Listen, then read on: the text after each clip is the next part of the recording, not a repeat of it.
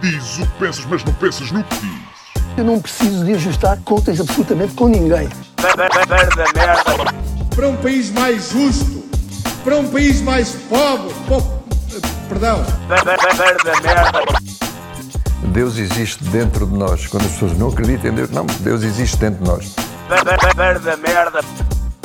ser exigentes, não sermos piegas, ser exigentes, não sermos piegas,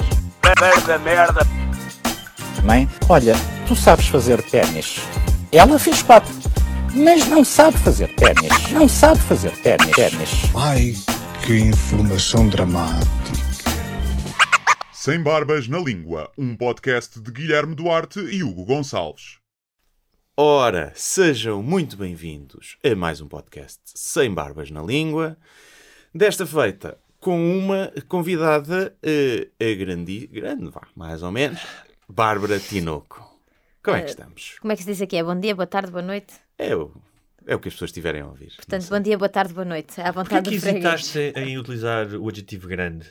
Porque, em termos de altura, Bárbara Tinoco eh, não é grande. E é assim que tu recebes os nossos convidados, É. logo a fazer eh, bullying. Não é bullying. Às mulheres, se fosse um homem, era bullying. Às mulheres não é bullying. Então é o quê? As mulheres não sofrem com o preconceito da altura, tanto como, como as mulheres como os homens, não é? Um homem baixo está fodido. Tu andavas com um homem eh, da tua altura? Da minha altura, sim, mais baixo. Mas é assim, eu tenho 1,49m, uma pessoa mais baixa do que eu. Não sei. é. Mas, mas as mulheres têm, um, têm uma cena com altura. Nós já falámos aqui disso. Isto- ou seja, está estudado, tu sentes isso? Que... Epá, eu sinto. Eu sinto quando vejo um casal que ele é mais baixo do que ela, tenho um bocadinho de preconceito. Depois ultrapasso, mas, mas assim à primeira vista é tipo, ah, como assim? Ao menos foi sincera. Viste? É assim. Olha, eh, já que estamos a Vou falar... ser cancelada. Eu sinto, já- eu sinto que virei este podcast, é o meu Não, fim de carreira. Não, não é, não é. Aqui estás a, é à prova de Não é uma boa escolha de carreira. Não é, não é. Mas aqui estás à prova de cancelamento. Tipo, as pessoas que ouvem já sabem o que é que, O que é que que, é que a a casa gasta. O... Mas olha, já que estamos a falar de tamanhos, ah, vamos falar de diminutivos. não é desse género. Alguém que tem a mente mais perversa do que a nossa. Completamente. Não, tu também te riste, desculpa lá, Guilherme. Eu sorri. Eu sorri. Quem é o Eu fiquei lá com bichinho? medo. Quem é o bichinho? Sim. Esta pergunta é ótima. Ah, olha, o bichinho é o meu namorado, em quem eu chamo bichinho. Sim. Depois eternalizei ah, dando esse nome ao meu disco. Mas eu dei esse nome ao meu disco porque o meu disco tem canções de amor de apaixonar e Hum. tem canções de desgosto amoroso doloroso. Então, e quando eu me separei do meu ex-namorado, eu adotei três gatos. Uhum. Mas eu queria adotar quatro, portanto sinto que foi muito comedida. Estás a dizer que o teu nam- atual namorado é o quarto. É o gato. quarto gato, no fundo, e portanto eu, quando chamava os gatos bichinho, também lhe comecei a chamar bichinho. Então eu senti que era a palavra que unificava os dois universos do, do disco. Tem um lado A e um lado B, como antigamente, ou não? Tipo, canções de amor e de desamor. Tem, e também tem, tem outras assim mais surpresa da minha parte. Quando é que sai? Dia 21 de Abril. 21 de Abril, sim senhor. E conseguiste uma coisa que nós na altura tínhamos falado, que era querias fazer parcerias com, com rappers. Sempre conseguiste fazer, vais ter assim algumas participações que possas adiantar. Olha, o meu disco não tem nenhum featuring, o único featuring que tem é uma canção que se chama Quero Featuring Bichinho, em que o Fiodor canta. Ele não é cantor, mas tem muita graça. Ah, e... Mas tenho uma canção que estou a rapar que se chama Linha de Sintra e é a primeira canção de hip hop que eu fiz assumidamente na vida. Sim senhora, sim E senhora. que basicamente vais dizendo as estações. Mem Martins, Yeah. Barcarena, yeah. Sim, é quase isso. Mas olha, voltando ao bichinho, já que- quero falar da música e do disco, mas ao conceito de bichinho. Ahm, tu falaste da questão do teu namorado. Há quem diga que não se deve, tem que ter algum cuidado a fazer dedicatórias. Não sei se o disco é uma dedicatória, não é? porque já explicaste. que- Não mas tem. pronto, dedicatórias a alguém ah, que seja um amor que não seja incondicional, por exemplo, um filho, em princípio. Porque pode acontecer como o Saramago, que depois mandou tirar o nome da sua mulher de todos os livros e colocou o da segunda mulher. Não, isso é ótimo, não sabia que ele tinha feito isso. Ah, não, não, não pensas que talvez depois tenhas que renomear se as coisas correrem mal? Espero que não. Tipo, de bichinho para fofinho ou o que vieres a chamar. Não, depois se correr mal muda o nome do disco para O Amor Não Existe, vírgula final. Estás Ah. assim tão, ah, tão descrente do amor? Não, por acaso não. Acho que quando conheci o Fyodor estava muito descrente do amor e depois eh, ele reconstruiu um bocadinho esse, esse, esse conceito em mim. E eu acho que, opa, eu acho que nós temos de. Eu não tenho muito essa coisa. Se calhar eh, com a vida vou aprendendo, mas eu sou, sou nova, tipo, nunca nada me correu assim tão mal nesse aspecto. Então não tenho medo. Opa, é uma fase da vida, fica marcada ali se por acaso correr mal e não, não ficarmos juntos para sempre, como eu imagino pronto, está ali marcado. Não, não deixa de ter sido uma coisa feliz, mesmo que depois se transforme numa coisa triste mais à frente. Ao menos, aliás, a minha canção do disco se chama Bichinho, porque nós temos uma, eu tenho uma canção no disco que se chama mesmo Bichinho. A canção diz exatamente isso: diz, olha, se acabar o fim, eu quero, tipo, a canção diz, eu quero lembrar-me de ti sempre assim. E a canção toda é explicar como é que eu me quero lembrar dele depois do fim. Ou seja, é uma canção de amor meio estranha, já à espera do, Já a do calcular, fim não é? inevitável. Queres-me dizer alguma coisa revela, acho que revela alguma maturidade, porque o para sempre ah, pode ser, pode acontecer, não é? Ah, já acabei de falar disso também, por exemplo, os teus avós. Há uma canção em que o teu avô eh, começa por falar no início e diz que estavam- estão juntos há 50 anos, não é? Sim, sim, sim, sim. Eh, E isso pode acontecer em certos casais.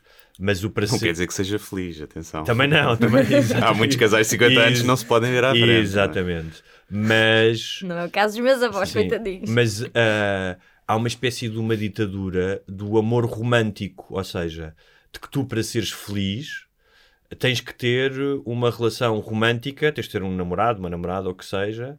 ahm, não só feliz, mas nos moldes ah, pá, que foram criados pelos filmes, pelas músicas, por tudo isso. Pá, isso eu acho que é uma pressão tremenda. Há, pesso- há pessoas que são felizes sem ter uma relação romântica. Ou, ou pelo menos não ter uma relação, ou, ou- ou tendo várias relações românticas, uma de 7 anos, outra de 10, outra. não é?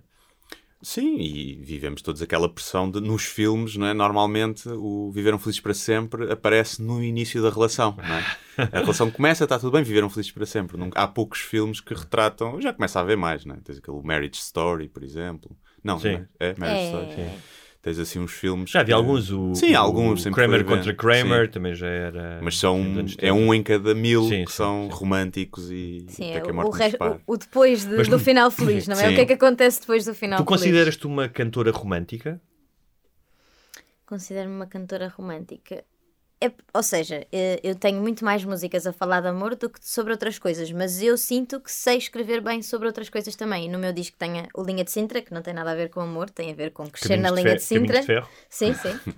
E, e tem outra canção no meu disco chamada Síndrome de Impostor, que é uma canção sobre, sobre como eu me sentia a minha vida toda na minha carreira muito pouco longa de 4 anos, mas que sentia-me sempre uma impostora. E então a canção diz, ou seja, eu sei que gosto de escrever sobre outras coisas e que até tenho por objetivo fazer isso, porque não quero só escrever sobre amor, mas opá, o amor é inevitável, não é? São as canções que saem, se calhar, muito fluídas. O Síndrome de Impostor também saiu, mas o Linha de Sintra eu, eu queria escrever aquela canção. Eu disse, eu quero escrever sobre ter crescido na linha de Sintra. Ou há outras canções que nós temos uma ideia e escrevemos sobre elas. E há- as canções de amor, muitas das vezes, tipo, nós vomitamos essas canções. Tipo, eu acho que tu és escritor, se se calhar também te deve acontecer escrever. Tipo, não sei, não sei como é que funciona o vosso processo, mas às vezes vomitar coisas que nem sabes de onde é que vieram, de que cantinhos de ti é que vieram. Estás a pensar? Estou a pensar naquela. Estou a pensar. Não, o, o que eu acho mais difícil de escrever canção, quer dizer, nunca, nunca escrevi nenhuma canção, não, quer dizer, já escrevi algumas coisas, mas não. Fizeste um disco! Sim. Fizeste um disco. Mas é, é muito difícil, acho eu, principalmente num registro mais pop, não é? chamemos assim, não cair naqueles clichês e ser foleiro, não é? Porque a maioria das músicas de amor que tu vês, mesmo as estrangeiras que nós papamos, mas que vais traduzir à letra, pá, são, são, são terríveis, não é? São uma Sim. foleirada. E, e acho que é muito difícil fazer isso sem cair nesses, nesses clichês. E, continuar a ser simples, mas bonito, não é? Sim. Sem ser... Surpreende, surpreende, ou seja, falar sobre um tema que é universal e comum e, e sobre o qual Sim. milhares de pessoas falaram, mas ainda de surpreender com a linguagem ou com o ângulo que Sim, ele- às vezes ser quem a cena do Salvador Sobral, não é? Que ganhou, tipo, é uma música de amor que tem que três ou quatro quadras, é Sim. é muito simples a letra, não, não tem metáforas complexas, tem nada disso, mas é a simplicidade ali ficou bonito. Aí Mas é sim. muito fácil, dás ali um twist e ficar uma fleirada. Claro. É. Quem faz muito bem isso, por exemplo, a Lana Del Rey, eh, que tem letras muito fixes, ou seja, sobre amor e que. Mas é mais amor para cortar os, pra- os braços, não é? Sim, mas tem, tipo, tem. Eu agora não me lembro, mas havia, eu lembro de ficar surpreendido de uma rima que ela fez. Uh, já não me lembro qual que era, mas era tipo uma palavra completamente improvável. E disse: ela vai rimar isto com quê? E depois, pumba, espeta-te ali. Tu ficas, especialmente para quem gosta de linguagem, não é? Ficas, ficas surpreendido com isso. Tu, tens, tu, tu compões música e letra, certo? Sim. Sim. E, e tens, em termos de letra, ahm, cuidados é que tu, ou seja, nota-se que tu tentas fugir ao clichê. Tento. tentas, não é? Ou- Ou seja, quando eu estou a escrever, ou seja, eu tenho uma coisa no- na minha cabeça que é, eu não quero escrever uma canção que já foi escrita mil vezes. Ou seja, quando eu me sento para escrever, obviamente escrevo o que me apetecer, mas não estou a pensar nisso, mas tenho sempre na cabeça que eu não quero escrever, ou seja, uma canção que já foi escrita mil vezes, da mesma forma, com as mesmas palavras. E eu acho que, que tu depois- dentro de algumas que eu sei que já foram escritas, só que eu estou a escrever à minha maneira, eh, acho que no meu novo disco e mesmo no disco passado eu escrevi muitas canções que não existiam. E isso deixa-me orgulhosa. Tu, tu compões, qual é que é o processo? É letra e de música ao mesmo tempo? Ou comp- ao mesmo tempo. estás a, tipo, estás com a, compões em guitarra? Agora componho com o bichinho, porque ele é guitarrista e é Ok. tipo o meu guitarrista preferido. Eh, Não é por ser meu namorado, mas é mesmo um gajo do caraças. e então, agora, tipo, para que é que eu vou pegar na guitarra? Eu vou fazer Dó maior, Ré maior, Mi maior e ele vai fazer eh, uns riffs todos bonitos que me vão inspirar a ir para outros sítios. Então, como tem este disco é mais composto também este com ele, no sentido que ele pega na guitarra e depois eu escrevo por cima do que ele tiver a fazer. Sim, mas por exemplo, olha, eu escrevi uma canção do meu disco novo, chama-se Tudo Menos Indiferente. E a canção é uma canção de amor, assim até as melodias até são meio antigas, mas os versos da canção são tipo, a letra é tipo, quer ser a água dos- das tuas poças, quer ser barata à tua porta, e depois o refrão diz, quer ser tudo menos indiferente. E é tipo coisas chatas do dia a dia, tipo, eu quero ser todas as coisas mais irritantes possíveis para ti, quero ser tudo para ti menos indiferente. E ou seja, eu sinto que essa canção ainda não tinha sido escrita nem com as coisas que eu descrevo que são as coisas chatas, tipo perder a carteira, pedir Coca-Cola e vir Pepsi, tipo coisas do dia a dia. Perdeste um patrocínio. Potencial patrocínio aí.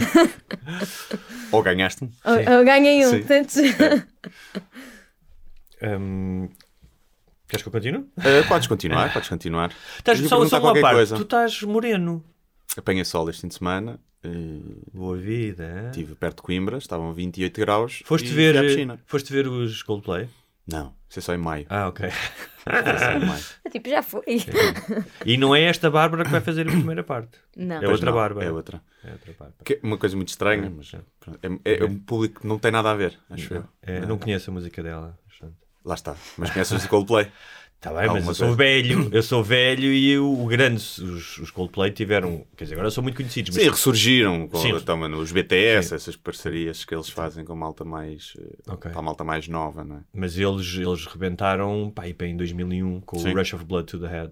Que é Yeah. um álbum fixe. É um álbum fixe. Depois há coisas, as outras coisas são um bocado. Gostas de Coldplay? Gosto muito. Ok. Ahm, esse álbum eu ainda ouvi. Depois achei que eles entraram ali numa fórmula um bocado repetitiva. Mas olha, voltando à composição.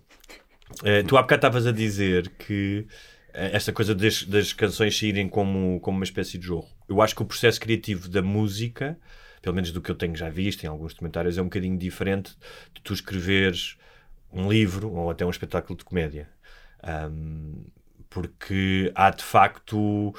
Não estou a dizer que escrever um espetáculo de comédia ou escrever um livro não há momentos de maior inspiração e que tu estejas mais. eh, mais in the zone, zone. não é? mas ahm, é- é- há toda uma estrutura que também existe numa canção, mas que é mais longa, precisa de Sim, mais fogo. Precisas de mais. Não, não escreves um Sim. livro num dia e escreves Sim. uma E- canção. E vou em dar um exemplo. horas. Eu, quando escrevia crónicas para jornais, os estados emocionais podiam contribuir para escrever essa crónica. Tipo, estava apaixonado, tinha, estava, estava num estado emocional ah, intenso e ajudava-me a escrever, mas tu não escreves um romance de 300 páginas nesse estado emocional. Sim, sim, sim. E o que- isto para, para te perguntar o quê? Que é como é que são esses estados emocionais? Ah, ah, tu vês alguma coisa, vês uma imagem, aparece-te a melodia e, e sentas-te e escreves, porque no outro dia estava a ouvir o Jack White a dizer que escreveu o Seven Nation Army e ele diz que esse disco está documentado, está filmado há um documentário.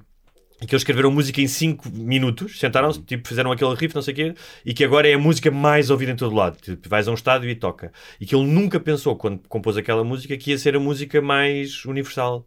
Ah, como é que é essa relação com, do momento de, de escrever?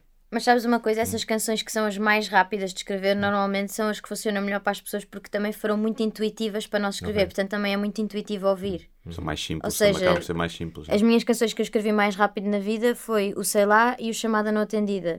E são duas canções que, que para o público são se calhar as preferidas que eu fiz. E se foram as mais rápidas. O Sei Lá eu escrevi em meia hora e o, o Chamada não, mas tipo, pá, a primeira parte da canção eu escrevi toda de seguida, tipo, e saiu-me, tipo... Sim, eu percebo, mas se calhar, imagina, como escritor, se calhar não te acontece o livro todo, mas pode-te acontecer uma passagem. Claro. Ou seja, é esse sentimento de Sim. sair, tipo, não sabes como é que fizeste aquilo, tipo, ou seja, até é estranho acreditar-me como a compositora daquilo porque eu não sei como é que escrevi aquilo, ou seja, há canções que eu consigo perceber, ah, eu tive esta ideia, eu queria escrever sobre isto, eu queria rimar estas coisas, ou... E há- há canções que não, há canções tipo que eu não sei como é que eu fiz, tipo, ou sei, não é? Porque consigo sou eu, sei onde é que pensei as coisas, mas saíram. Por isso o meu, o meu processo eu tento ser o mais intuitiva possível, porque como eu, eu gosto de música pop, eu faço pop e então eu confio muito no, no primeiro instinto, nem é no instinto à terceira vez. É a primeira coisa que eu senti. eh, E tens hum, músicas que. Tens muitas músicas que nunca lançaste, que mandas fora, ou que. hum, seja, coisas que escreveste e que depois acabam por não sair, tens muitas coisas dessas, ou que tentas pôr cá fora. Se gostaste de início quando escreveste, Assim, não tenho muitas, muitas. Ou seja, e normalmente, pá, quero lançá-las na mesma e quero arranjar uma narrativa para as lançar, aquelas que eu gosto mesmo e que não saíram. Mas sim, claro que há sempre 20 canções, 30 canções, algumas que tu pensas, opá, até está fixe, mas não justifica. não E justifica. qual é sim. das que lançaste, das músicas todas que lançaste, apesar de não ser assim há tanto tempo, tens alguma que, que olhes e que já não gostes tanto? Ou, ou qual é que tu gostas menos das músicas que lançaste? Qual é que eu gosto menos? Aí, odeio fugir de ser. Ainda por cima, tipo, foi single e o meu manager não me deixa tirar do alinhamento e eu odeio. Acho que é tipo a canção mais mal escrita que eu já escrevi na vida. Mas pá, eu também tinha outra idade quando escrevi aquela canção, só que a melodia é fixe, o refrão não é mau e então agora eu tenho que tocar aquilo para sempre. pá, odeio, odeio a canção.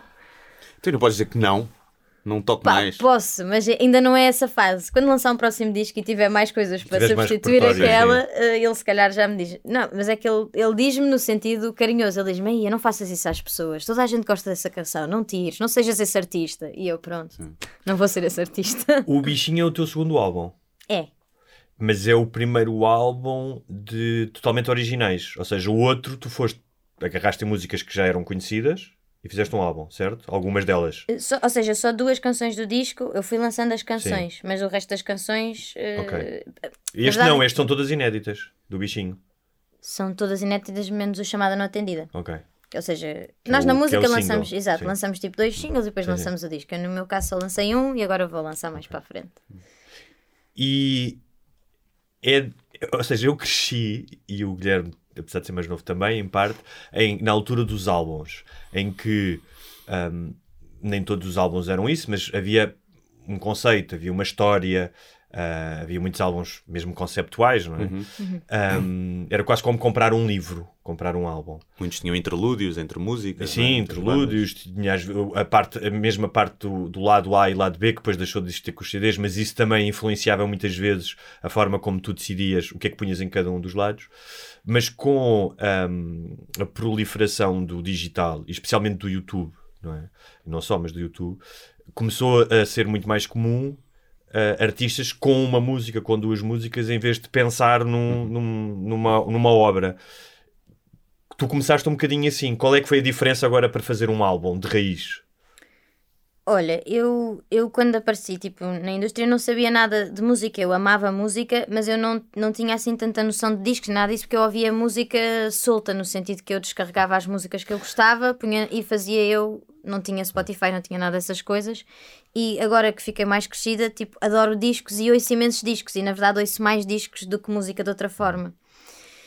E, e eu gosto, tipo, passei, ou seja, eu sempre adorei música e sempre adorei, mas ouvi, não, não tinha noção como é que funcionava, ou seja, parece que é óbvio, mas não era óbvio para mim. E os meus pais também não, não eram assim muito, ou seja, se calhar tu já vais passar ao teu filho, tens de ouvir este disco. O meu pai dizia, tens de ouvir esta música, não dizia, tens de ouvir este disco todo. Ah, e isso também, ou seja, não tinha essa cultura. E agora, epá, imagina, fazer um disco é mesmo muito difícil e dá mesmo muito trabalho, tipo, muito mais do que fazer, obviamente, uma música, mas também por isso, porque tu tens de pensar no alinhamento, tens de pensar o que é que tu queres dizer neste disco, tens de pensar. E, e eu, como adoro discos, eu sou artista, eu quero, quero ter, quero fazer discos, não é? Quero, tipo, quero fazer muitos discos. Espero que estes sejam os dois primeiros de, de muitos e que as pessoas me queiram ouvir durante algum tempo. Mas acaba por ser um bocadinho. As, as editoras fazem um bocadinho essa pressão, ou não? Sentiste de para que é que Sou vais lançar independente. 10 músicas agora? Depois tu és independente. Eu não é? sou independente.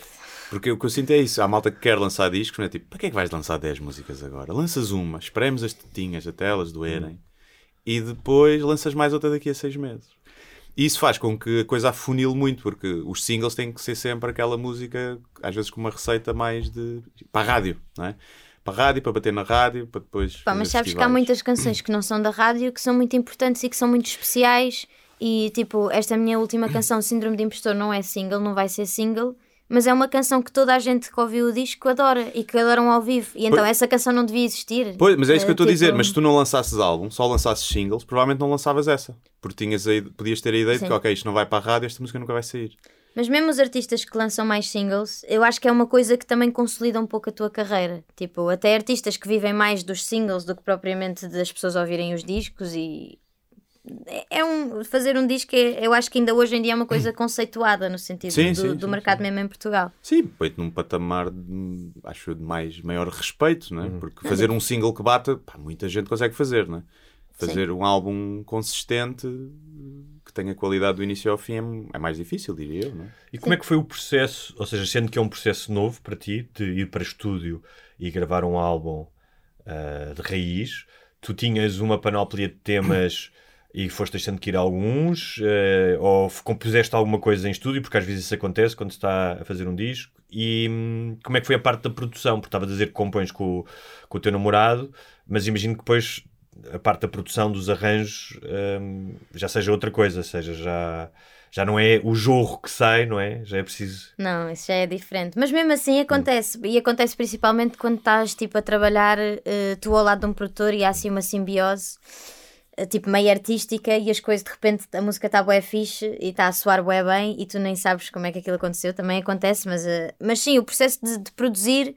Pá, eu faço muito parte da minha produção, ou seja, eu não, não sei carregar em nenhum botão, nem sei nada dessas coisas, mas sei, eh, tipo, escolho os instrumentos, tipo, faço os arranjos com os produtores e, tipo, faço muito parte do arranjo da canção e, e adoro, tipo, adoro estar em estúdio, é das coisas que eu mais me divirto a fazer.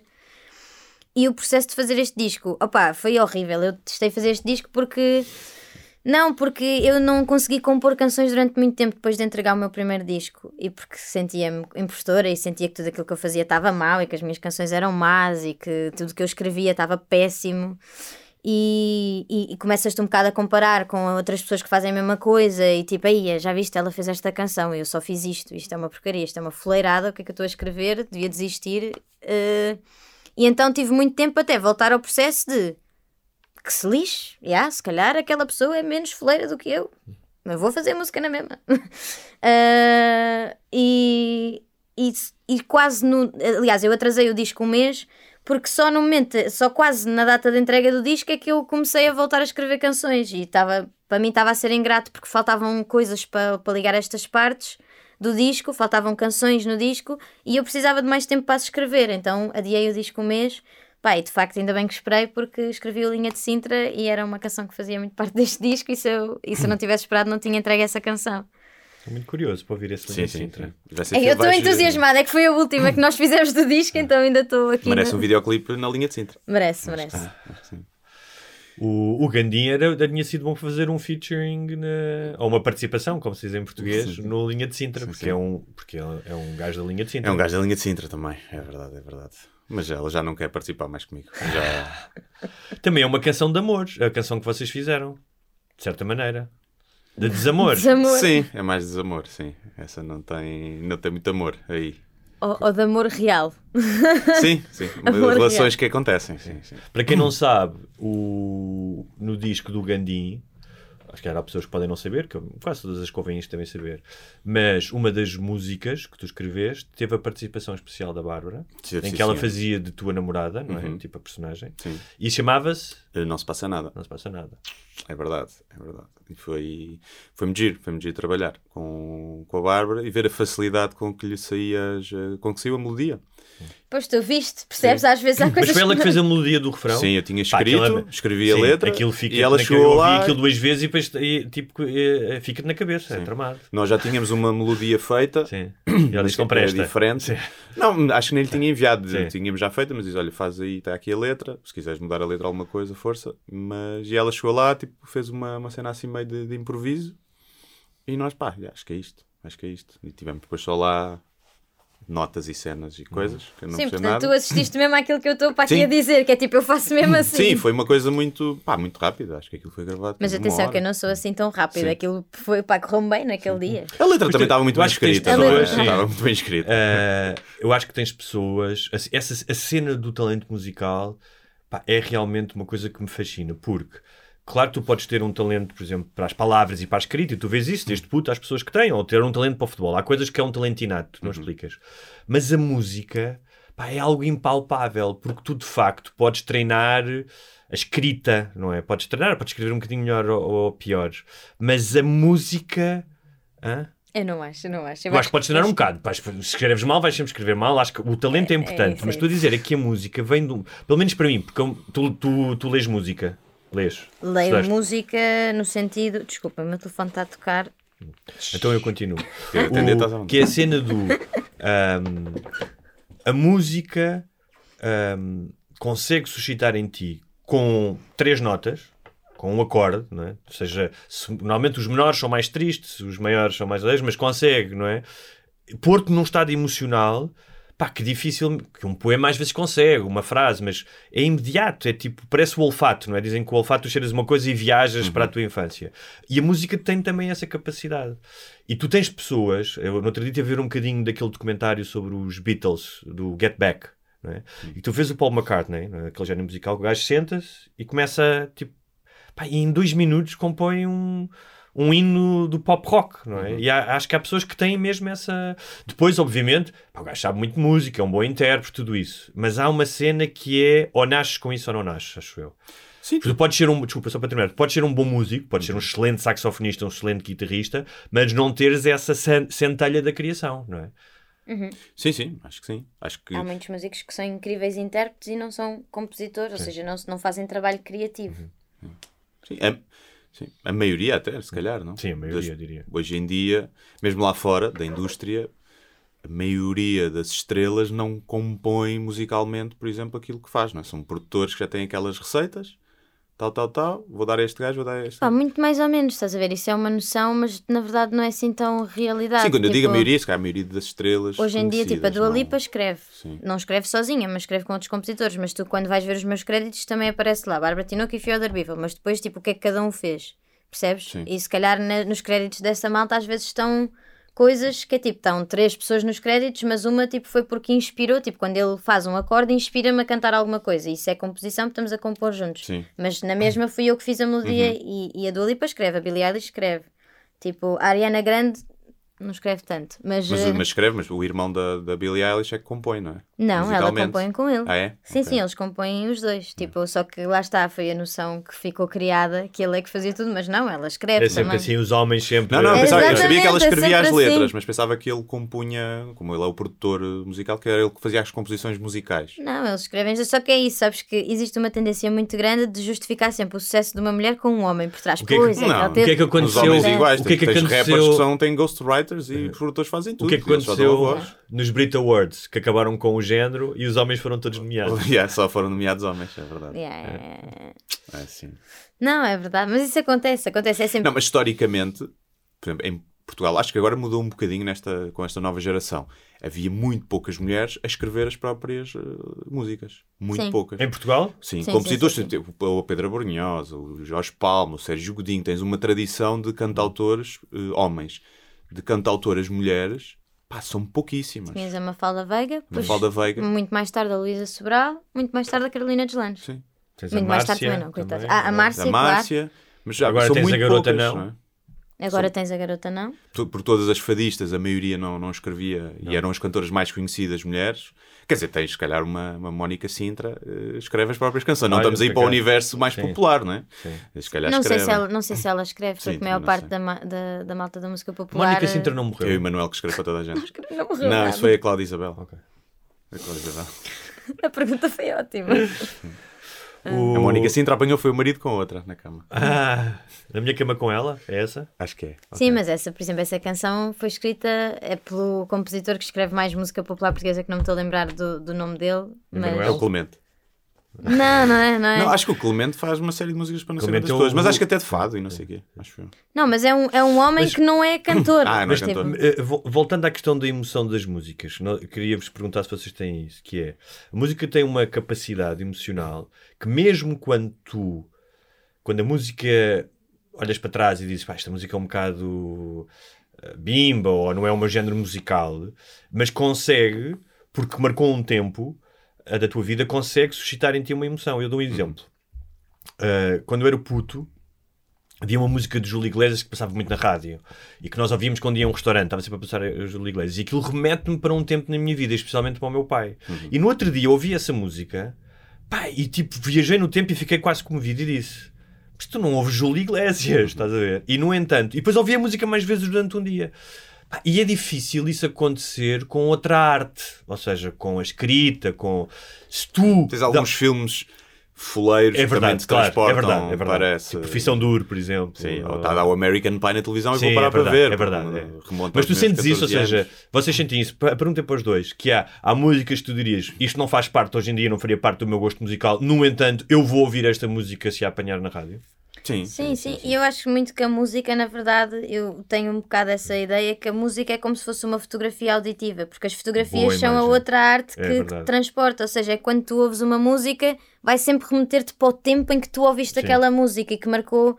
Ela, No teu caso, nem marcou, só te lembras de ouvir na rádio tipo, Sim. tantas vezes que fazia parte daquele tempo.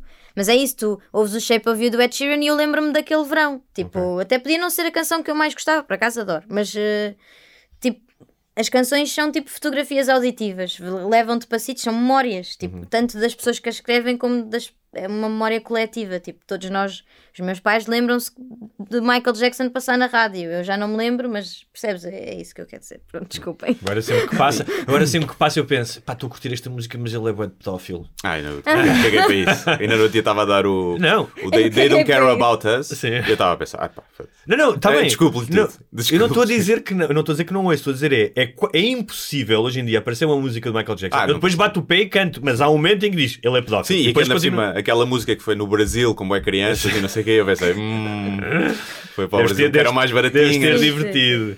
Mas o- uma coisa que acontece engraçado com a, com a música é. E pá, acontece muitas vezes. Passa uma música, ou ouço uma música alguns que eu não via tipo há 20 anos, Hum. ouvia há 20 anos, ou mais. E eu dou por mim, sei a letra, Letra toda, toda de sim. cor. Se eu me quisesse lembrar dela, eu nunca conseguiria. Mas quando começa, aquilo espleta aqui qualquer memória e vai. E sai tudo. Eu não- e às vezes letras até, tipo músicas de rap antigas que eu não ouvia há anos e que têm letras muito maiores. E eu, tipo, como é que eu sei esta merda toda? Mas tu, Tipo, a Stand do Eminem, eu ainda hoje sei a letra toda. mas tu achas que isso deve ao Mas facto ouvindo mais vezes, de nessa altura eh, tem a ver com uma questão de juventude em que a música se calhar tem outro peso e marca de outra maneira ou havia menos música? Porque eu continuo a ouvir, se calhar hoje até ouço mais música do que ouvia quando era adolescente, Eu porque não, a música não. está em todo lado. Hã? Eu não ouço menos agora. Ouço menos, mas eu ouço muita mu- música nova e hoje em dia já, pá, se calhar a música que ouvi nos últimos dois anos nova, não sei as letras. Pá, e eu, eh, é o que estás a dizer, só ver uma música dos Guns N' Roses de quando eu tinha 13, 14 anos e que fui vê-los a Alvalade, eu sei a música do princípio ao fim. Porquê que será isso? Será que naquela altura marca-te mais? Ahm, ou a tua memória na altura era melhor? Não, eu acho que eu acho que a música que nós ouvimos quando somos novos marca-nos de uma forma muito muito forte e até existem muitas pessoas que ouvem a mesma playlist tipo há 20 anos. Uhum. Tipo, Eu sou um bocado essa pessoa. tipo cotas. Ah, Não, desculpa. Cotas, sim. mais ou menos a idade do Hugo, não, estou a brincar. Ah, não, que ouvem tipo a playlist deles nunca mudou. Tipo, desde que têm Sim, 13 anos ouvem a mesma música. Porque é curioso, eu... eu, eu tinhas menos estímulos, não é? Tinhas menos estímulos. Tu tinhas Mas no caso meia dúzia elas- de álbuns em casa, não tinhas um Spotify Não, com claro. música infinita Eu em lembro- shuffle. Eu lembro de ter a cassete preparada para se passasse a música na rádio, eu ia a correr e metia a gravar. Sim, sim, sim. É? Eu lembro, às vezes ponho tipo em shuffle de playlists qual- no, no Spotify e às vezes passo por uma música e penso, "Ei, isto é bada fixe. E não a vou gravar, às vezes. E depois nunca mais vou ouvir aquela Claro. música. É verdade. E quer dizer, nem sei se dá para ir ao histórico ver, mas já me aconteceu isso algumas vezes. E antigamente, tu- aquela música que tu gostavas, tu ouvias até odiares, sim. não é? Sim. Eu ouvir até É como agora quando passa a ser uma música fixe, passa a ser música de anúncio de televisão. É E tu passas a odiar. é? Já tiveste alguma música de anúncio de televisão? Não. Mas gostava. Vai ser uma questão. Que, que marca? Que tipo de. não, não, não gostava de, indústria? ter uma música. Eu gostava de fazer uma canção para um anúncio de televisão. Com um creme É hemorroidal, uma coisa assim. Por, aqui- por aí. Podia dar uma letra engraçada. Podia dar uma letra engraçada. O que é que rima com hemorroidal? Vai dar, muita coisa. Por acaso, muita coisa. E para novela, já tiveste alguma música em novela? Já, e também amava escrever um genérico de novela e nunca me convidaram. Podem me convidar. que Porque eles aceito. preferem músicas que já tenham batido. Porque é esse é o, j- não é? Não, olha o Toy, está sempre a fazer os genéricos. Não, mais ou menos. Normalmente eles pedem para compor É, para o nome da original, novela. sim. É? Sim. Ok. Uh, Depois essa música é que fica conhecida, Sim. então parece que o processo foi ao contrário, mas não, eles, eles querem ter uma canção com o nome da novela. Sim. E, e, e Bárbara Tinoco é muito boa a fazer genéricos, porque também fez o genérico do Dr. G. Atenção. Ah, pois foi. Já lhe gravei vários favores. Sim. Inclusive estar aqui hoje. Sim. Ah, não você paga. Ah, mas temos uma Santos Torresmo. Sim, porque tipo, as pessoas que julgam que eh, a Bárbara vem cá eh, promover o disco dela, não é? Não é ela ontem teve uma conferência de imprensa. Sim, sim. Possivelmente vai chegar a mais pessoas do que aos ouvintes de- do Sem Barbas na Língua. Mas é outro Portanto, tipo de público. É outro tipo de público. Não, mas se calhar por isso é que estou a falar tanto disto, porque foi ontem eu estou aqui, pá, mas porquê é que eu estou a contar isto? Mas é porque ontem passei o dia todo a debitar as informações do disco. E esse processo é chato. Tens que ir. de imprensa? Sim, as rádios todas, muitas entrevistas. Olha, Aposto que nós fazem fizemos- sempre as mesmas perguntas em todas as entrevistas. Olha, quase, não, fizemos uma conferência de imprensa com os meios de comunicação que fazem crítica Uhum. e eles foram super fixe e foi a primeira vez que eu fiquei com os meus produtores todos e com nós somos cinco que fizemos este disco e, e eu sentei todos e ouvimos o disco individualmente com cada um e mostrámos o disco e falámos sobre o disco e foi mesmo fixe por acaso, tipo, foi mais fixe do que eu estar ali sozinha a dizer eh, a minha E vida. tu fizeste uma cena com a rádio comercial em tua casa, não foi? Ah, isso também foi giro. Também foi engraçado. E, e vais ao Somos Portugal, ao Portugal e esses, esses programas da tarde domingo cantar? Imagina que tinhas que ir, que fazia parte. Imagina que não eras independente, estavas numa editora ou que o teu agente exigia: tens que ir aqui, tem que ser, para alargar a audiência. Se calhar por isso é que ela é independente. Não é? Sim. Não tem que, não tem que... Olha, eu acho que sou seletiva, mas também por causa do tempo, ou seja, eh, os programas de televisão nós vamos lá, tipo, ninguém nos paga, nós estamos ali, eh, eh, o nosso pagamento é a, a divulgação do nosso trabalho, como era antigamente. Olha, tocas aqui de graça e fazes a divulgação. Ou seja, a mim não me faz sentido ir a determinados programas, mas nem é pelo programa, é porque é tempo que eu vou despender, é uma despesa, porque eu tenho que pagar ao músico que vai comigo, tenho que pagar à minha maquilhadora e, e tenho de levar uma roupa fixe, né? Ou posso ir como eu quiser, mas ou seja, Isso tudo são pressões são... que as mulheres colocam tudo- nelas mesmas. Ah, Não, tá bem. Vem, vem aquele senhor que escreveu a Pois é, crónica. quer Pronto, mas depois, dizer ah, olha. Está-se a desleixar. Sim, olha, está-se a desleixar, veio desmaquilhada, veio não sei como, como eu vim para o vosso podcast, no fundo. Ah, portanto, sim, são pressões que são nossas, mas que não são nossas. Ah, Só falar, eh, desculpa fazer um parênteses sobre a maquilhagem, que eu tenho uma opinião bastante vincada sobre isso e já falámos aqui, mas eu gosto de, de repetir que é o excesso de maquilhagem é para alguns homens um turn-off. Para, para a maioria dos Para a maioria homens. dos homens. sim, Portanto, a ideia de ah, as mulheres, eu sei que é uma pressão enorme, né? Dizer, ai, não me maquilhamos. Pá, uma mulher ah, pode ser muito mais gira desmaquilhada Sim. do que maquilhada demais. Senhoras, ouçam isto. Sim, é sempre melhor desmaquilhada do que maquilhada, Maquilhada demais. demais, Quando eu digo maquilhada demais é aquela E obviamente. Jersey Shore, estás a ver? Sim, aquela, sim, aquela, inglesa levas duas, duas de mão de base, mais Sim, não sei o quê. E ahm, se calhar podias fazer uma música sobre isso. Mas eu Chamava-se o Cara Lavada. Cara lavada. Mas que é. Não, já o Agir uma- já fez, assim, ela é linda sem Ah, é. make-up. Quem é que fez? O Agir Agir, fez ok. o ela é linda sem make-up. O... ah, tenho tanto em comum com o Agir. E- que é a ideia de. Depende do contexto, eu percebo. Imagina, se vais a um jantar com umas amigas, não sei o quê, queres pôr um batom, tudo bem.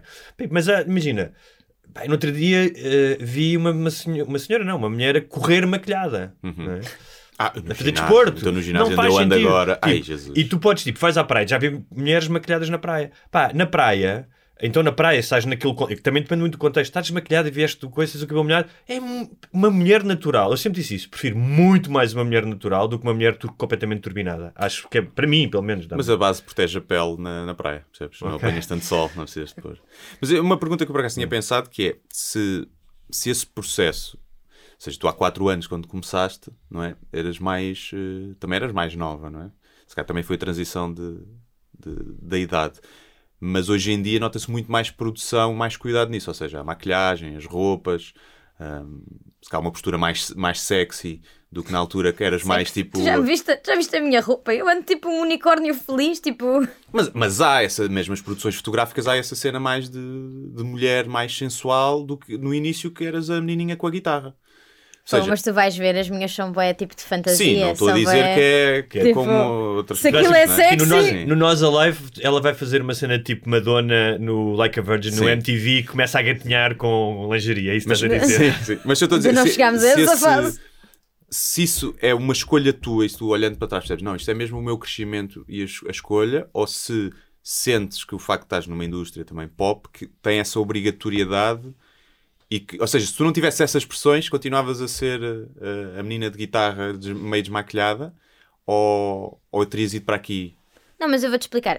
Os meus espetáculos têm um conceito. Tipo, o espetáculo é, é, é- E tem um cenário que acompanha esse conceito e tem uma roupa e a minha banda veste sempre igual. Sim. Tipo, ou seja, eu.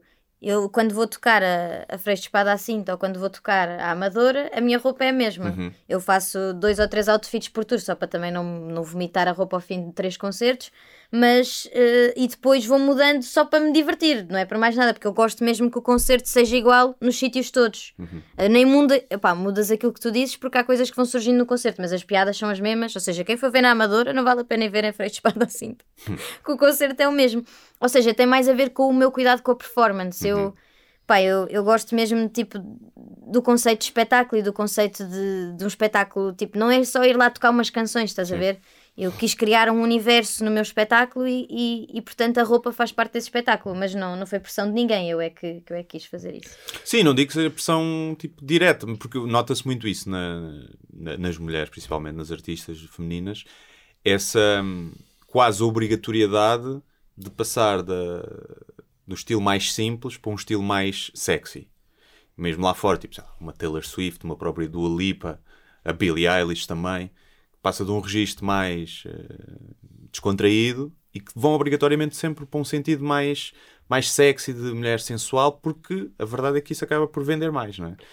Mas e se for- Se há essa E cá também há alguns casos, acontece Mas e também. se for, por exemplo, no- não pode ser mesmo a exploração da sexualidade, a sexualidade como um tema, porque tu podes escrever sobre amor, podes escrever sobre Sim, sexo. também acho que faz parte do despertar, se calhar, de, Por exemplo, no caso da pessoa. Madonna- Não pode dizer que seja uma pressão só... No caso da Madonna, nos anos 90, especialmente quando ela fez um álbum chamado Erótica, ah, não estou a dizer que não haja um piscar de olho, mas provavelmente porque ela estava a viver a sexualidade era algo importante na vida dela e portanto ela estava ah, de alguma forma a trabalhar criativamente sobre, E sobre romper aquilo. barreiras também, não é? E romper barreiras. eu é. acho que- sim, eu acho que ninguém vai para o lado. de- tipo, eu não sinto, já não sinto que fui a esse lado ainda. Se calhar um dia vou, Sim, mas eu acho que tem mais que- a ver com. que- Acho que tem mais a ver com escolha artística de. Pá, tipo de. Tipo, eu acho é que não se pode fechar as pessoas em caixinhas. Uhum. Ou seja, tu vais ter uma fase em que se calhar és mais querida, vais ter uma fase em que se calhar estás mais tipo a sentir-te confiante Uhum. e bonita. Olha a e que... namora.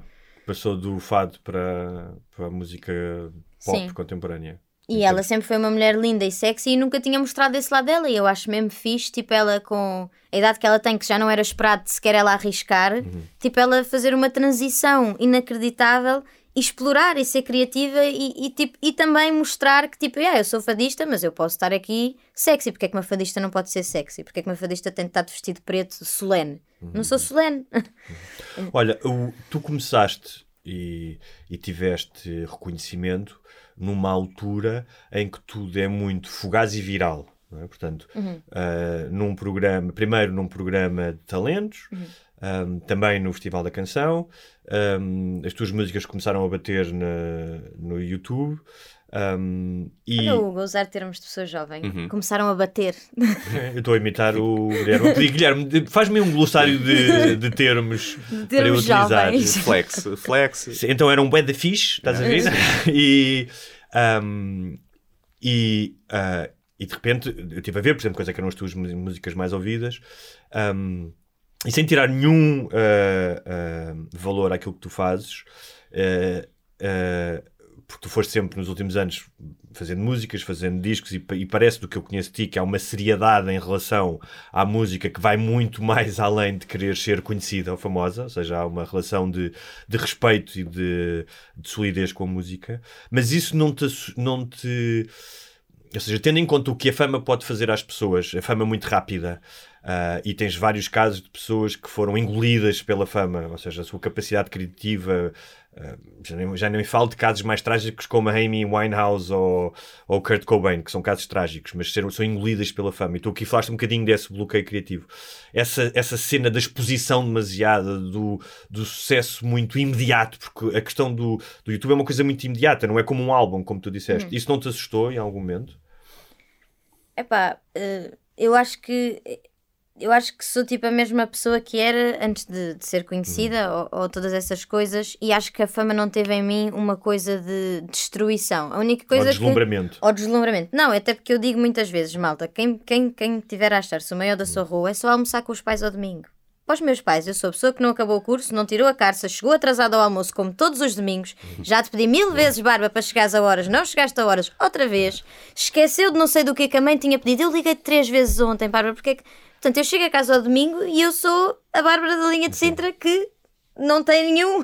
Ou seja, a minha família, tipo, se eu alguma vez estiver a sentir-me a maior da minha rua, eles trazem-me logo à que os realidade. teus pais deviam devia haver uma prescrição médica dos pais é? da Bárbara para várias pessoas aí, não é? Completamente. É tipo, olha, vão almoçar à casa da minha mãe. A minha mãe diz-te logo tudo. Ah, Porquê é que levaste aquela roupa à televisão? Ficava tão mal. Pá, a minha avó diz: odeio essas, esses sapatos que tu metes, essas roupas largas que tu usas. É tudo. A minha família é sempre a cascar. Mas é bom para mim porque nunca me deslumbrei de nenhuma forma. Eu sou, sou sempre mais focada tipo, em ser muito trabalhadora, em tipo, nos objetivos que eu tenho profissionais e não propriamente e em respeitar o público que, que, que vai ver os meus espetáculos. Acho que é sempre mais o meu foco. Mas pá, eu também, eu não bebo, eu não fumo.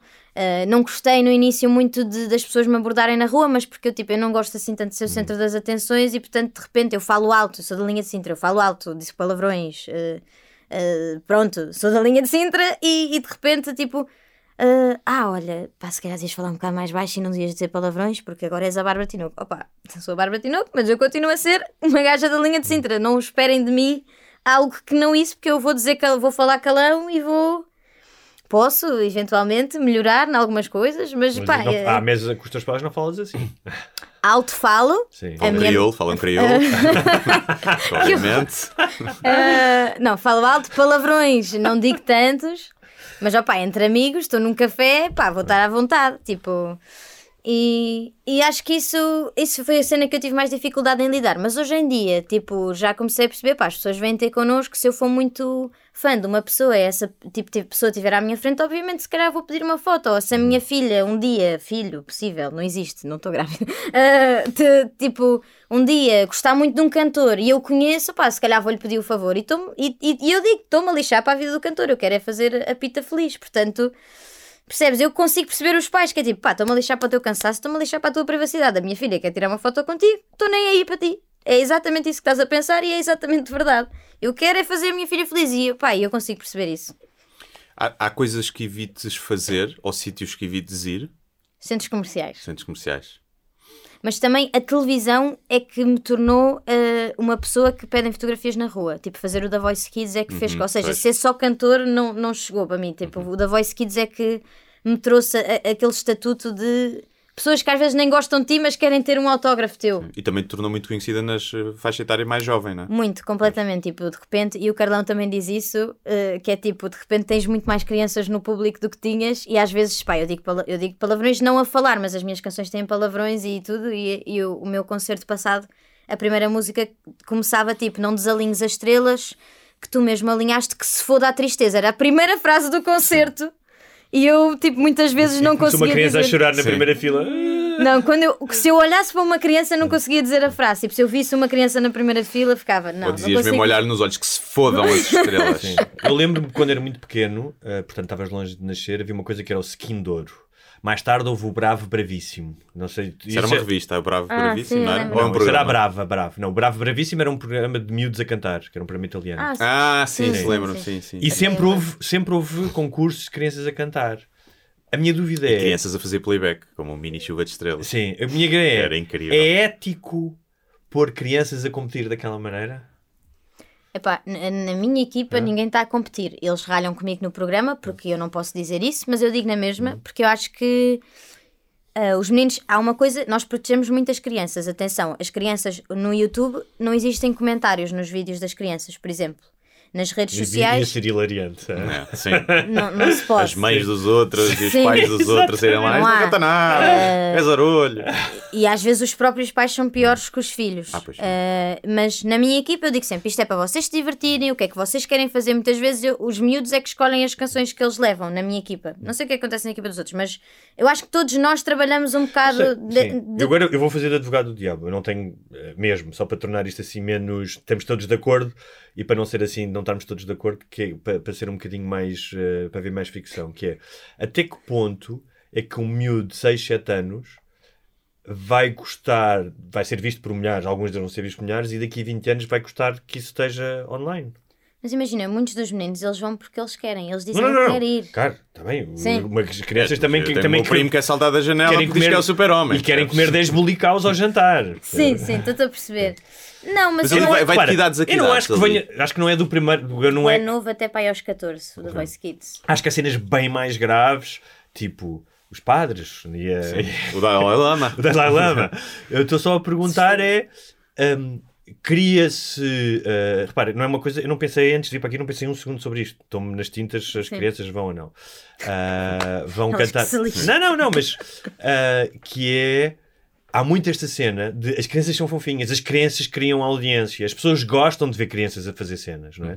Seja no a cantar, seja no- nos outros talentos. E até que ponto isso não é um bocado de exploração?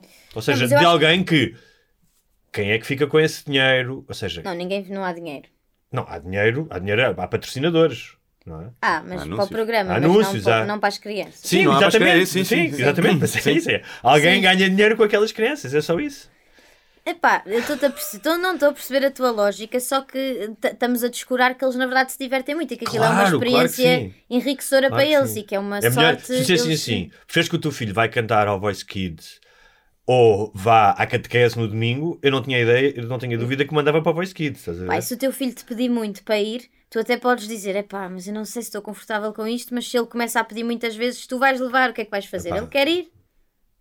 Eu não, sei, se. Eu não, sei se, não sei se essa é a melhor maneira de educar um filho, mas pronto. Não, mas imagina, uma coisa que não tenha Sim. mal, só que tu és um Claro. bocadinho contra, mas que não tem mal Claro, nenhum, claro. tipo, tu Podes fazer- eventualmente Sim, ficas tipo, todos "Opá, os pais pronto." fazem isso, não é? Todos os Tipo, pais fazem isso, né? algum Tipo, mesmo. A não ser que sejam tipo uns ditadores. Eu, eu acho que no, no- no formato português e à escala portuguesa isso não, não se põe tanto, mas à escala americana acho que é um problema, porque tu tens muitos pais que incutem desde novo aos putos que eles têm que ser conhecidos, porque há muito essa cultura da- das estrelas nos Estados Unidos.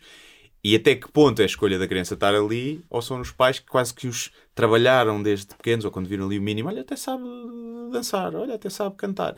E os levam àqueles programas que são vistos por milhões e milhões de pessoas, pai, que fazem estrelas à escala mundial com 12 anos, às vezes, ou 13 anos, ou... e que depois é, lá está, não...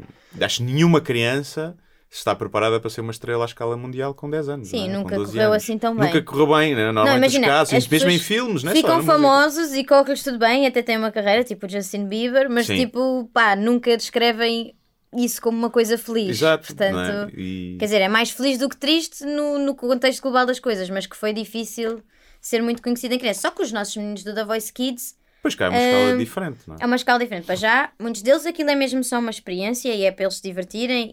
E pronto, aconteceu à Rita Rocha eventualmente começar a fazer carreira muito nova, mas, mas também eu acho que existe mesmo um cuidado de proteger mesmo a malta mais nova. Olha, só podes fazer concertos no, no verão porque tens aulas, estás a estudar, tens de acabar os teus estudos. Ou pronto, há um ter- cuidado. Deviam ter dito isso aos pais do Saúl. Saúde, sim, sim. sim. Sim, isso, isso, isso é um caso mais, mais triste. Mas pronto, mas eu, eu não acho. Ou seja, eu que faço o programa e que me dou com as crianças e que falo com as crianças e não sei o que, eu sinto que elas estão sempre super contentes. Obviamente que eu, a parte que eu acho mesmo mais difícil é quando não corre bem ou quando recebem um não logo nas provas cegas ou quando saem mais à frente, porque eu não sei como é que as crianças lidam com aquela tristeza, porque elas devem ficar tristes e essa parte nós já não acompanhamos e é um trabalho mais dos pais. E não sei, não sei, ou seja, não tenho noção se é muito muito, muito péssimo ou se, ou se levam na boa e vão comer um gelado e olha, diverti-me tanto, mãe, cantei com a Bárbara Ou se Tinoco. leva no focinho. Desafinaste aquela nota! Pum! Também acontece, será? Imagina. Ah, de certeza que há um que já levou no focinho. Há muitas histórias. De certeza. Não, mas há muitas histórias. Eu podia te contar. Há histórias horríveis que nós já apanhamos. Só que o que é que Conta tu podes uma, fazer? conta uma. Não- Sem dizer nomes, sem dizer nomes. Sem dizer nomes? Sim. Ah pá, eu já, já tivemos uma mãe que obrigou a filha a ir, aquilo correu-lhe correu mal e a miúda foi o tempo todo a chorar para casa e, e depois já tivemos casos de, de, de- desses tipo que acabaste de contar, muito mais horríveis, já tivemos pá, pais tipo a fazer quase bullying aos miúdos, encolhe a barriga, não viste que estavas com a barriga, encolhe a barriga na televisão, eu já não te tinha dito para encolheres a barriga na televisão, nós ouvimos isto de uma Lá mãe. está, é o sonho Era dos matá-los. pais e não da Era criança. não é? matá-los. Não, mas tipo, encolhe a barriga na televisão, está na lista das coisas mais horríveis. Ele devia ter dito: olha, Yeah. pai, se eu sou gordo, a culpa é tua que me dás comida de merda. Era lá com a Mas chocatina. não era o- uma, uma menina mesmo bonita, mesmo magrinha. Portanto, é, claramente, daqui a dois, três anos, bulimia, anorexia. Mas podia ser só uma questão de postura Tiriqueda, e não de, de barriga. Podia ser só, pá, põe-te assim. É um- yeah. Não é? Não, mas não, mas é, Mas mas é a forma, a forma como tu dizes, estás a ver? Jogos de futebol das camadas infantis Sim, sim. para ver os pais na bancada e perceber que a maioria das pessoas não, Não tem não noção. tem noção, não devia ter, não devia ter filhos, começa logo por aí, epá, e nunca os deviam meter em cenas assim. Em desportos de competição, Sim. porque eles não têm capacidade de lidar com a Não, competição, não. os pais, Sim. não é os filhos. Sim. Pá, pronto. Olha, tu tens algumas eh, músicas eh, chamadas breakup songs. É curioso porque nós aqui há pouco tempo fizemos uma, uma- um parte de um programa só a falar desse género de músicas. Falámos de uma série delas, Uhum. Sim, lembras? sim.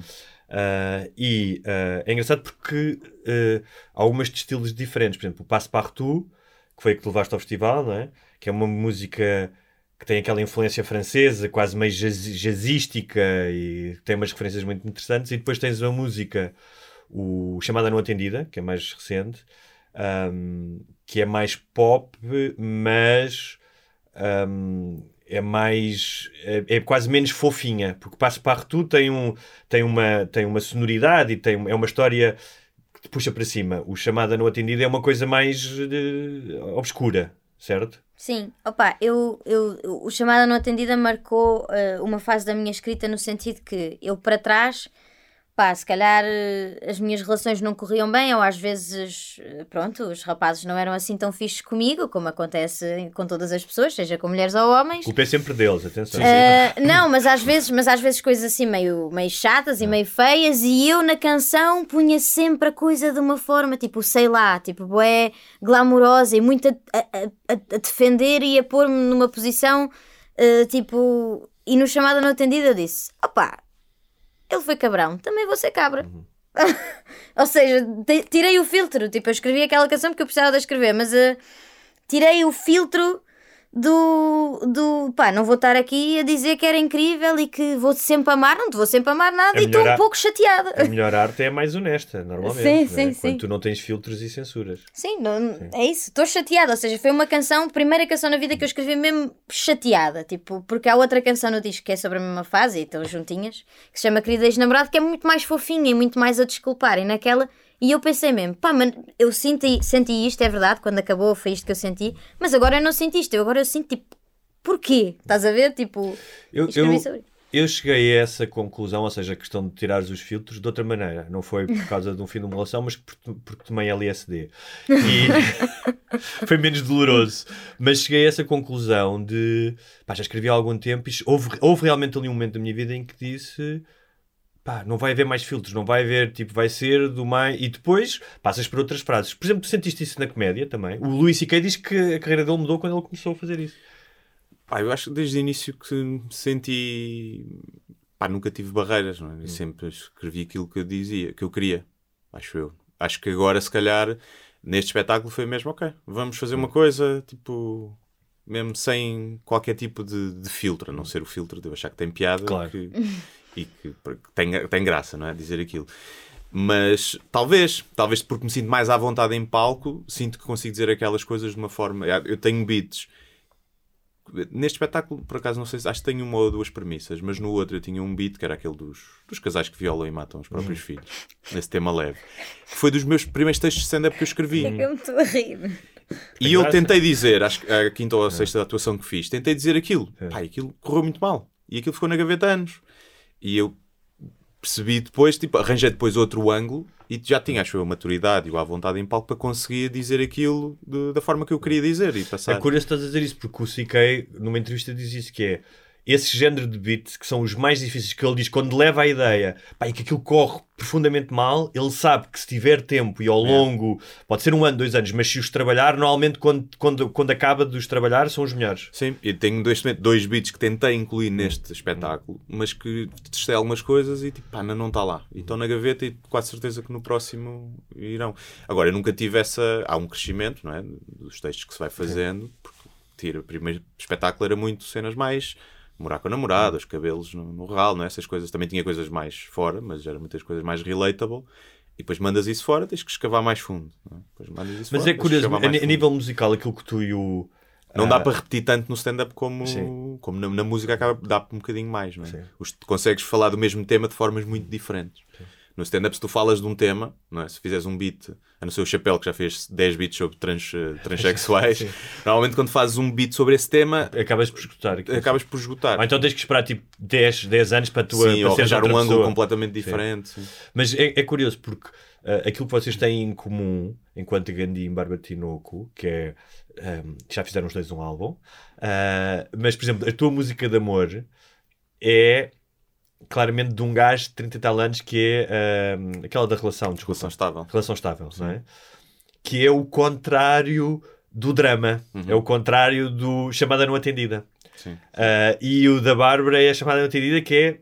Isto é uma imagem, é? Portas a bater.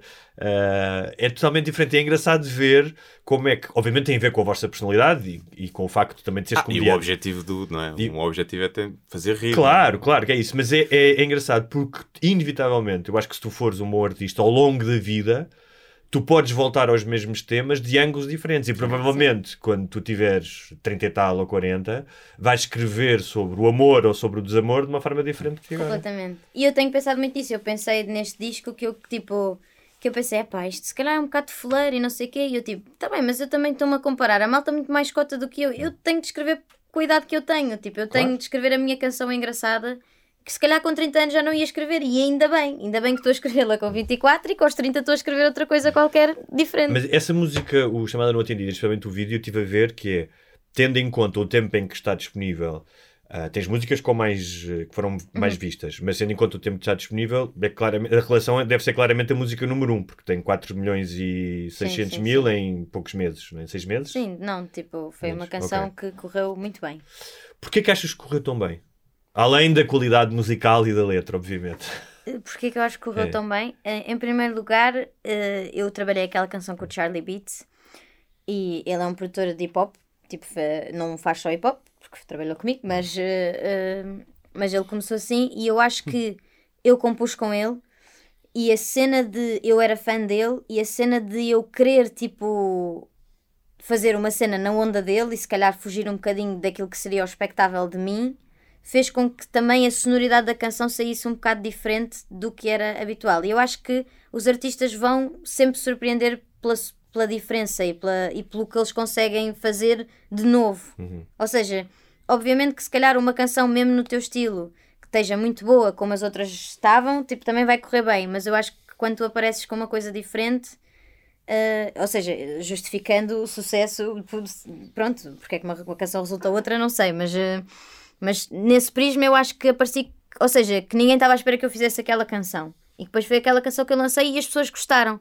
Trouxe-me um público novo que eu não tinha, ou seja, malta do hip hop que depois até me disse, pá, eh, por exemplo, eu ia fazer uma sessão com um artista e depois o manager desse artista um dia conheceu-me e disse: Olha, tipo, eu peço desculpa porque eu fui preconceituoso contigo. Eu achava que tu eras uma miúda da aldeia e que não tinhas nada a ver com o meu artista e disse que É não ao teu. Não, não, não, não, não, o Carlão é um fofo. Não, mas era o agente do Carlão, não estou a dizer Não, não, não, não. Ele tem uma agente. Ah, tipo, fui preconceituoso e não aceito, não, não foste fazer a sessão com o meu artista, eu disse que não ao teu manager. E pá, e hoje em dia arrependo porque foi estúpido, eu fui só preconceituoso contigo. Isso é, isso é fixe da parte dele. Alguém Bué ter essa fixe, bué capacidade de fixe. dizer isso. Ou seja, trouxe-me um público que, que achava que eu era uma miúda da aldeia meio foleira. E, e o meu público antigo gostou da coisa nova que eu lhe trouxe. Ou seja, foi o melhor de dois mundos, que é eh, não perdi público e ganhei mais algum.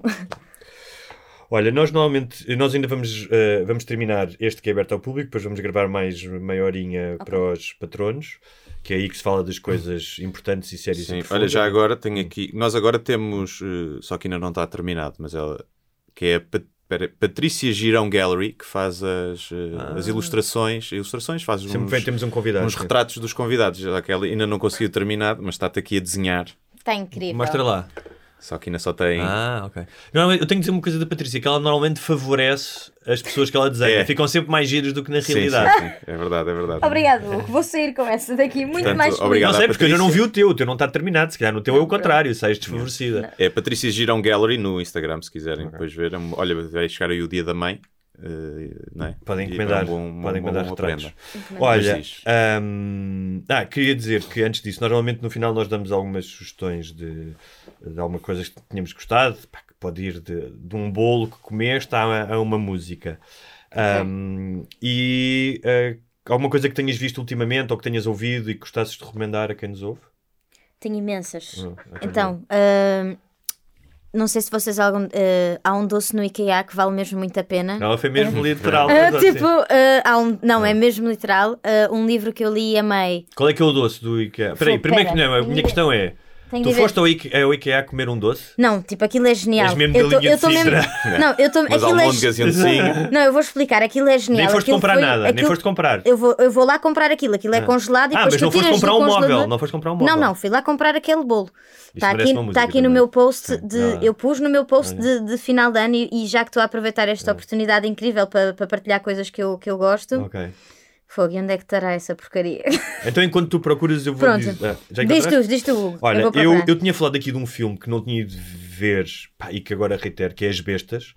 É um filme do espanhol, de uma dupla que já, faz, eh, já fez coisas de muito sucesso, que é o Rodrigo Sorogoyan e a Isabel Penha. Já tinham feito uma série incrível que é o Antidistúrbios e o Reino.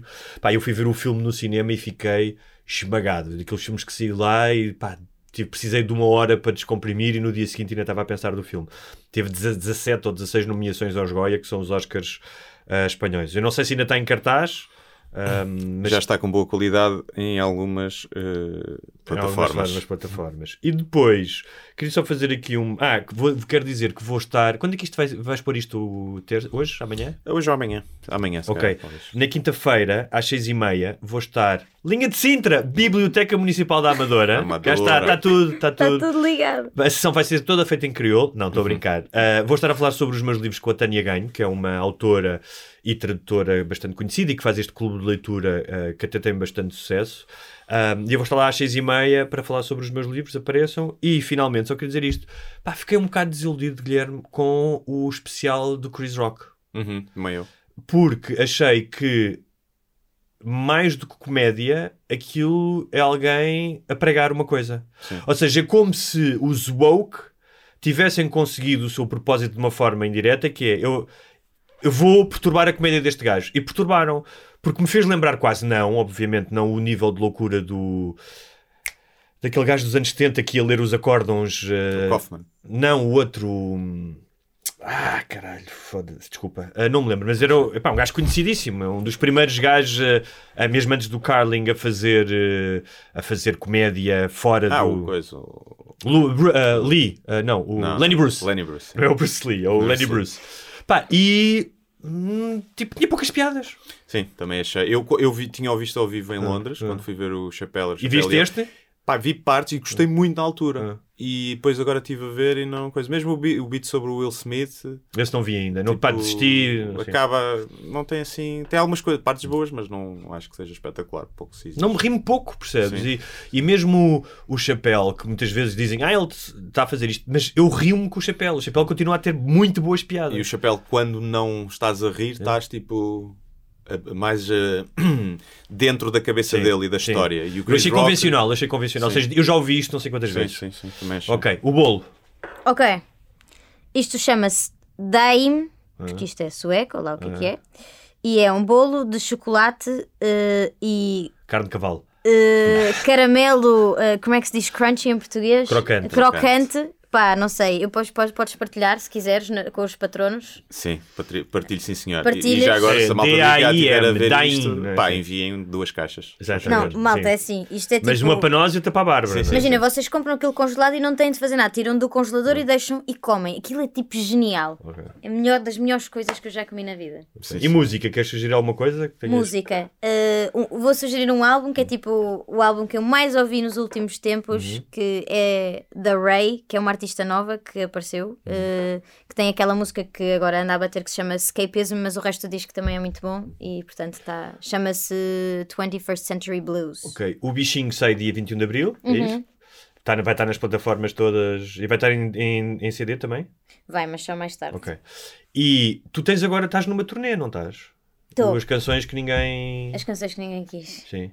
Vais Ah, ter, uh, se quiseres promover. já, só, já, só, já só nos falta um concerto que vai ser em novembro com o Miguel Araújo e o Carlos T. Hum, muito bem. E o Também não sei como é que o convenci.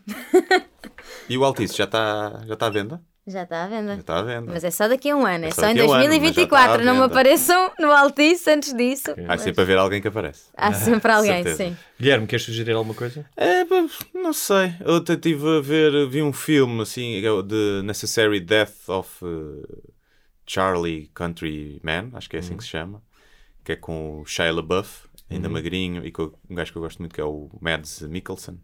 Ok, sim. sim. Pá, e é giro, está engraçado o, o filme. Eu fui ver assim, tinha reviews, umas que eram 10, outras que eram tipo 4, mas fui ver e está uma bonita história de amor e está muito bem filmado o filme e tem momentos engraçados. E pronto, é isso. Quem quiser continuar a ouvir mais, m- mais desta conversa com a Bárbara Tinoco, o que é que tem que fazer, Guilherme? Eh, Vai a patreon.com/barra sem barbas na língua e abre a carteira. É isso. Eh, Escolhe Não, uma das não- não tem que modalidades. abrir muito. Não tem que abrir muito, basta abrir só a zona das moedas, nem sequer precisa ir à zona das notas. E faz patrono e tem acesso a todos os episódios extra e semanais e tudo o que está Tem para trás. cento e tal, cento e tal. Sim. E é isso. Eh, Pronto, e agora Então pronto. vamos. E depois tem a oportunidade também de fazer perguntas aos convidados. Agora, a segunda parte, vamos falar, vamos aqui responder algumas perguntas dos patronos. Ok. Eu não, não tenho esse, perdi o acesso aos patronos, portanto tens de ser tu a fazer Eu as faço as perguntas. perguntas Ok. então. Portanto, até já, até à próxima e muito obrigado já, Obrigado, Bárbara, por teres vindo e até já. Um beijinho, até já.